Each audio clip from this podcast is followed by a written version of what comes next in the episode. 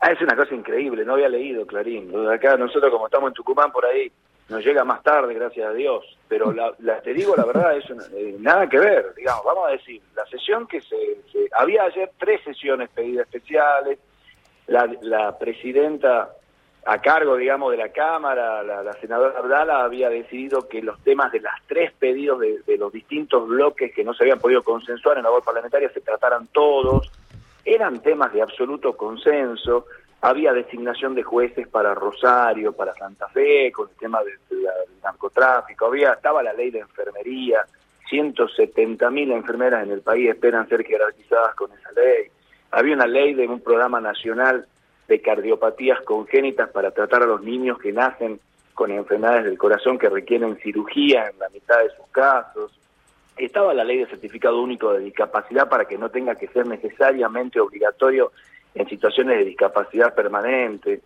estaba la ley de alcoholemia cero, había una ley de exención impositiva a los, al personal sanitario para cuando hacen muchas guardias y entonces, pues, como el sistema de salud necesita que hagan guardias, no cobrarles ganancias cuando pasan un determinado número de guardias.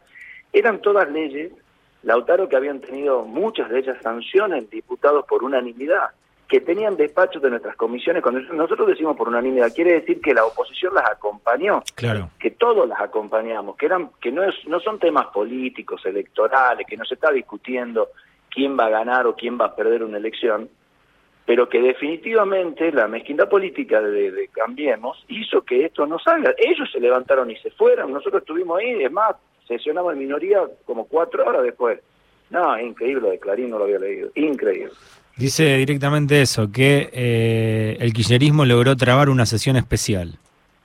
No, no. Bueno, lo cierto es que lo que tenemos que hacer es, en este país, entender que nadie va a tener mayorías en el Congreso en los próximos años. La próxima elección, sea cual sea el resultado electoral, eh, no va a generar cambios que generen mayorías entonces nadie va a poder gobernar en la Argentina sin consenso, se lo digo a todos los candidatos a presidente que andan amenazando con que el primer día que asuman van a cambiar esta ley, la otra ley, la otra ley. No se va a poder hacer sin consenso y con la oposición esta y como se está comportando es justamente de la manera en que es imposible que nadie pueda gobernar en este país. Entonces lo que necesitamos en realidad es sentarnos, dejar de lado las mezquindades y trabajar por una Argentina que nos necesita, porque todos estos proyectos, fíjate el tema de los jueces es muy interesante cuando hay por el tema de Clarín. Nosotros tenemos acuerdos de jueces, 40 jueces y fiscales y defensores para cumplir, cubrir cargos en todo el país. Ese proceso que lleva a esta instancia de designación de jueces lleva promedio cuatro años para cada una de estas personas que han tenido que rendir en el Consejo de Magistratura, este, se genera una terna, va al Poder Ejecutivo, el Poder Ejecutivo va al, Senado, el Senado hace una reunión de acuerdo, bueno, y llegan a, a la sesión. Ayer llegaban 40. La oposición nos dijo que solamente quería tratar los jueces de Santa Fe y de Córdoba. Una cosa absolutamente ridícula, porque nosotros necesitamos jueces en Tartagal, necesitamos jueces en Tucumán, pero bueno, para no trabar la sesión, se le dijo que estaba bien, que íbamos a tratar en esta instancia solamente lo de Santa Fe y Córdoba. Ni siquiera eso pudieron hacer, se pararon y se fueron. Es, realmente muy preocupante eh, y me parece que, aparte es preocupante también cómo la, los, algunos medios hegemónicos tratan este tema porque obviamente la gente que no está en el día a día, que lo lee en el diario, va a terminar creyendo que nosotros trabamos la, la sesión cuando los que nos quedamos en el recinto fuimos nosotros.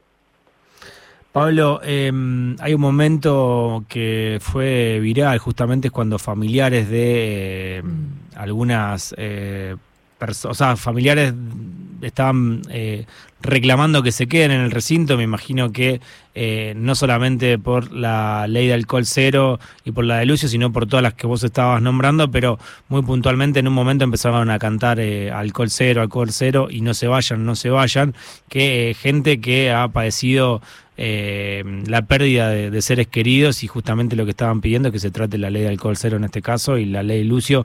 Hemos escuchado a los abuelos también acá en este programa. ¿Cómo fue ese momento? Contanos. Sí, imagínate el dolor de esta gente que gritaba desde las gradas, que, que habían venido 1.400 kilómetros para estar en esta sesión y llevarse la ley.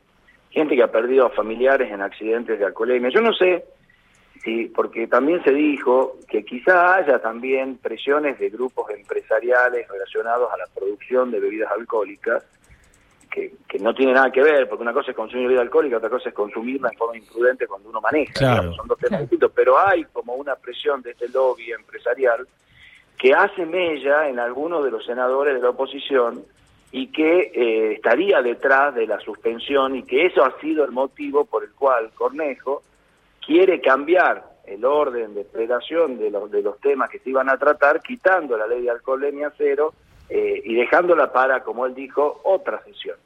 Eh, que la verdad eh, era escandaloso, porque aparte había sido acordado, eh, digamos, no es que nadie se sienta ahí sin haberlo acordado antes, y la verdad es que eh, me parece que eh, lo que estamos viviendo es, en un año electoral, la idea de la oposición de clausurar el Congreso, para dificultarle más la gestión al gobierno, sin duda, eh, y eso no se puede permitir, porque nadie, insisto, nadie que gobierne la Argentina en los próximos años va a poder gobernar sin consenso. Entonces, el consenso no se pide solamente cuando uno gobierna, sino que debe darse cuando uno es oposición. Si no, si no es, es un, un problema para todos los argentinos. Ahora, no quiero ser tan lineal, pero mm, Cornejo, Mendoza, Vino, Lobby, está todo medio relacionado. Sí, exactamente, pues, sí, exactamente. Sin, sin ser muy lineal, había ese planteo se hizo ayer en la Cámara.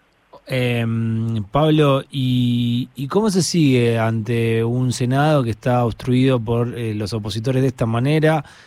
¿Pasa lo mismo en la Cámara de Diputados que no querían sesionar hasta que no se deje de tratar eh, el tema eh, que está vinculado a eh, el juicio contra los miembros de la Corte Suprema, el juicio político? ¿Está pasando lo mismo en el Senado? ¿Cómo, cómo se avanza? ¿Cómo se avanza hasta, hasta ante estas imposibilidades?